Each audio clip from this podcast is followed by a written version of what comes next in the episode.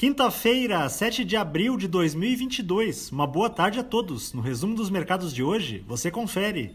O Ibovespa terminou o dia em alta de 0,54%, aos 118.862 pontos, impulsionado pela melhora do bom humor nas bolsas dos Estados Unidos nesta tarde e também pelo avanço dos preços do petróleo diante do esfriamento das negociações de paz no conflito russo-ucraniano. Na ponta positiva, as ações preferenciais da Braskem, em alta de 6,96%, avançaram com a notícia de que os atuais controladores da companhia estariam interessados em alienar parte dela para gestoras de fundos de investimentos.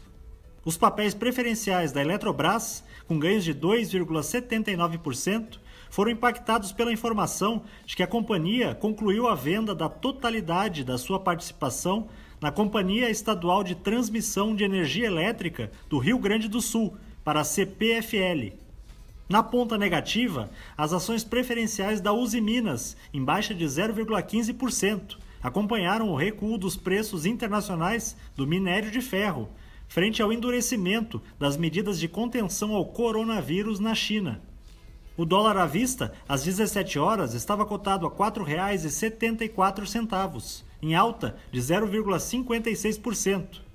Já no exterior, as bolsas asiáticas fecharam em baixa, seguindo o desempenho negativo de ontem dos índices norte-americanos, em meio à publicação da ata da última reunião do Banco Central dos Estados Unidos. No Japão, o índice Nikkei recuou 1,69%.